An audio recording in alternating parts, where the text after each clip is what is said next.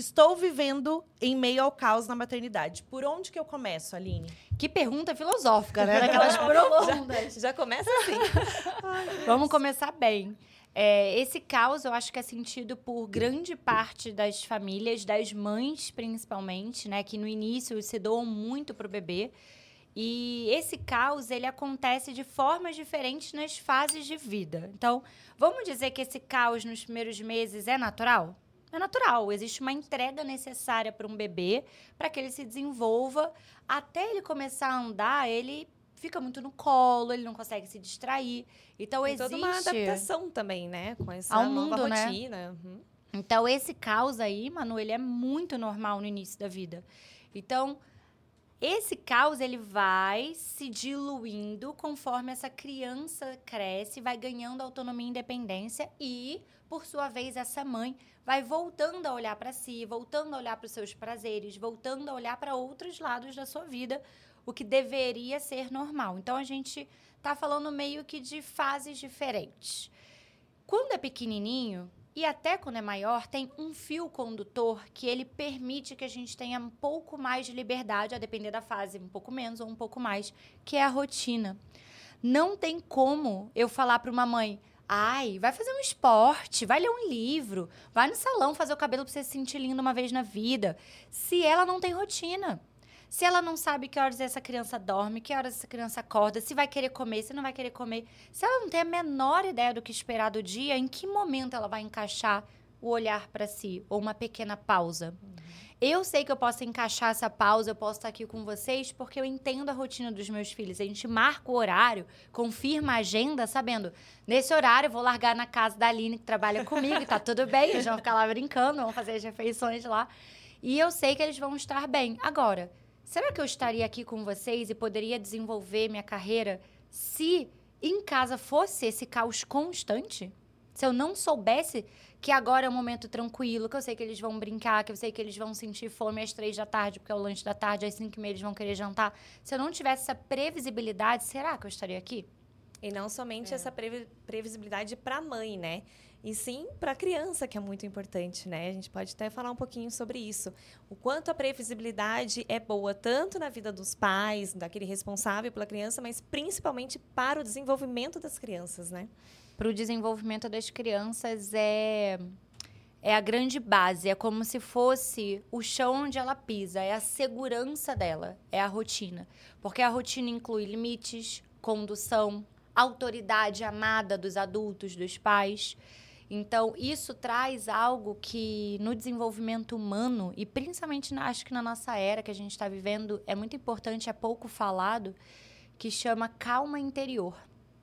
A gente vive em meio a muita ansiedade, pressa, né? Essa versão São Paulo do Mancast aqui é uma Sim, loucura. A aham. gente dirige meia Aqui hora tá do lado. funciona. A gente já Acontece. chega aqui meio que, sabe? A gente tá até calma, mas a gente chega em São Paulo, a gente já fica assim, ó. Não, não agitada, fica? É incrível. Nos grandes. com a gente, Senhor.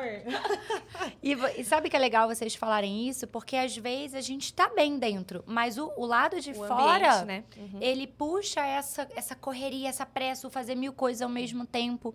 E para nós que somos adultos já é desafiador. Para a criança, ela, como não tem fechado essa individualidade, ela ainda é muito maleável, muito flexível. Tudo que vem de fora entra e passa a constituir uma parte do que ela é. E nesse sentido, se nós, como adultos, não ajudamos essa criança a cultivar uma calma interior, então ela vai sucumbir a essa pressa, a esse caos externo.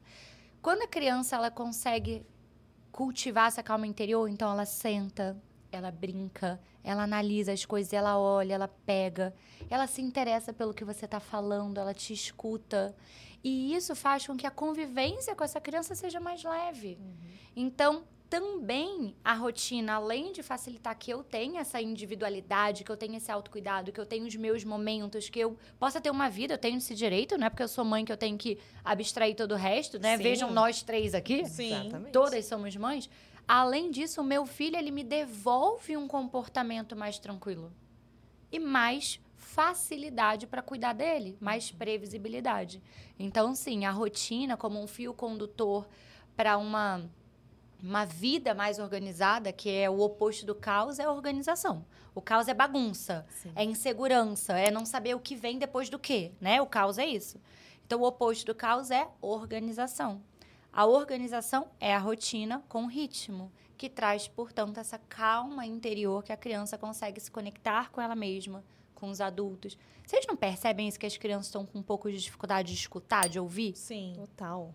É Total. uma A ansiedade. rotina ela liberta, né, Aline? Mas não, nem sempre foi assim pra você. A gente que te acompanha, a gente É. sabe disso. Quando que pra você foi o grande despertar assim? Porque o que, que a gente quer repassar para as outras mães? Quando que eu entendo que aquilo pra mim tem que ser uma grande virada de chave, como foi Sim. pra você? Porque não é tão simples assim. A gente, é, É. treino, a gente É sabe treino. disso. E quando você buscou, você entendeu, falou: "Nossa, era isso. Maternidade é isso, não era o que eu estava vivendo".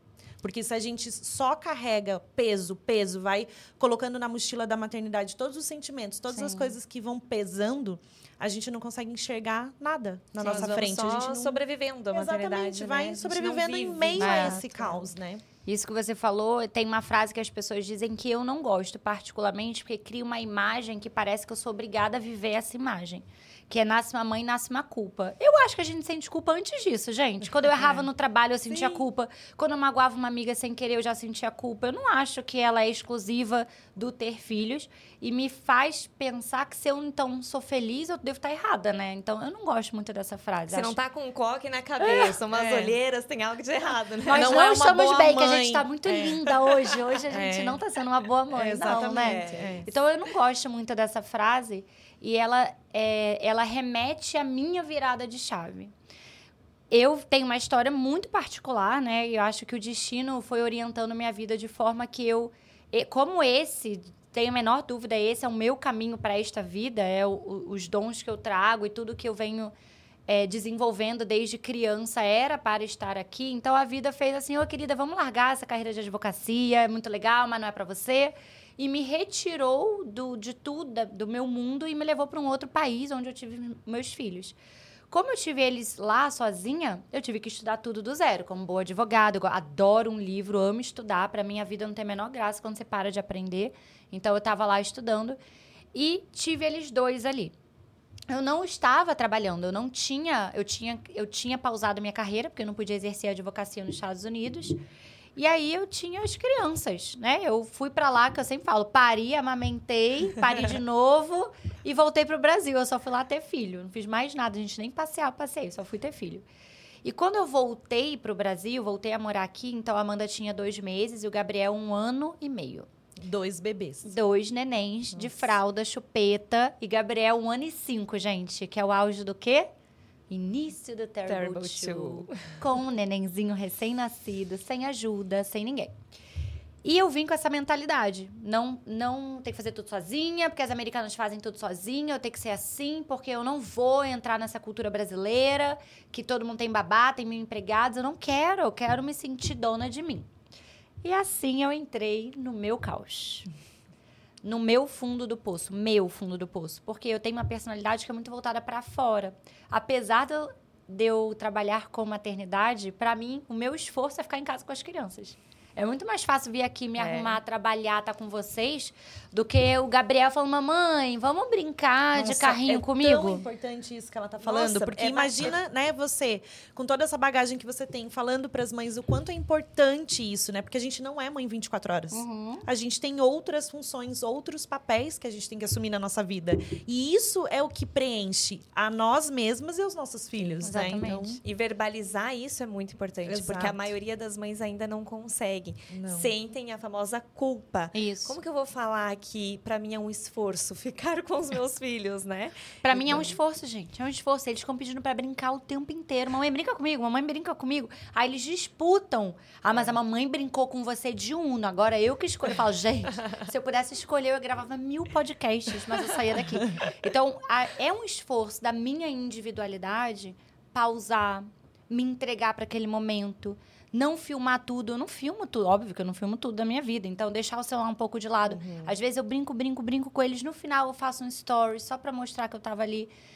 Isso é meu esforço. Então, imagina, eu estava há um ano e meio, quase dois anos, nesse processo de interiorização, que eu gestei o Gabriel no inverno, nevando em Nova York. Então, é, o frio já te traz para essa Sim, contração. introspecção. Mais o primeiro filho, mais essa mudança. Então, eu senti que eu já estava nesse lugar presa dentro de mim por muito tempo quando eu voltei para o Brasil. E estar aqui foi muito duro quando eu voltei. Essa readaptação sem amigos, sem família, muita solidão. Porque eu também me coloquei nesse lugar. Eu não quero, eu vou fazer tudo sozinha.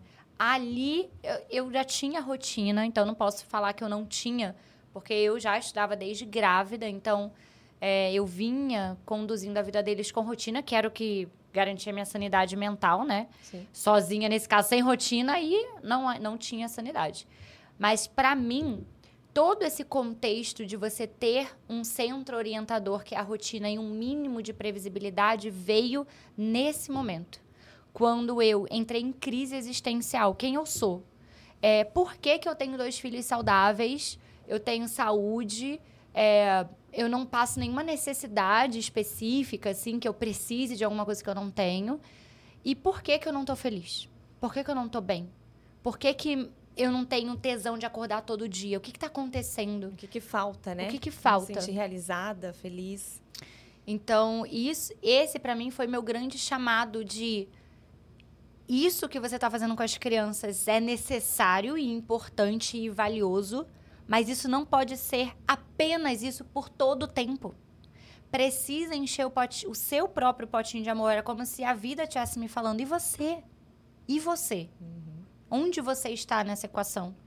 Então, para mim, tudo que eu ensino hoje é baseado nesse grande período que foi o período mais escuro da minha vida, assim. Eu, eu sou uma pessoa, eu sou colérica, né? Então eu sou para fora, eu sou extrovertida. E as pessoas próximas a mim têm um pouco de dificuldade de ver quando eu não tô bem, porque eu, eu às vezes escondo muito isso nessa personalidade. Então, quando eu conto um caso, a pessoa fala, mas estava normal. Eu falo, não, por dentro eu estava em extremo sofrimento, Sim. mas às vezes eu não externalizo tanto, que é uma coisa que eu venho trabalhando também. Externalizar, ligar para uma amiga. Um dia um médico me prescreveu, ligar para a sua amiga quando estiver triste. Ele falou, "Você- é um exercício, mesmo que você ache que ela não vai te ajudar, você vai ligar. Olha que maravilhoso. Sim, isso é muito difícil, né? A mãe reconhecer que ela precisa sair desse lugar. O quanto é difícil também pedir ajuda.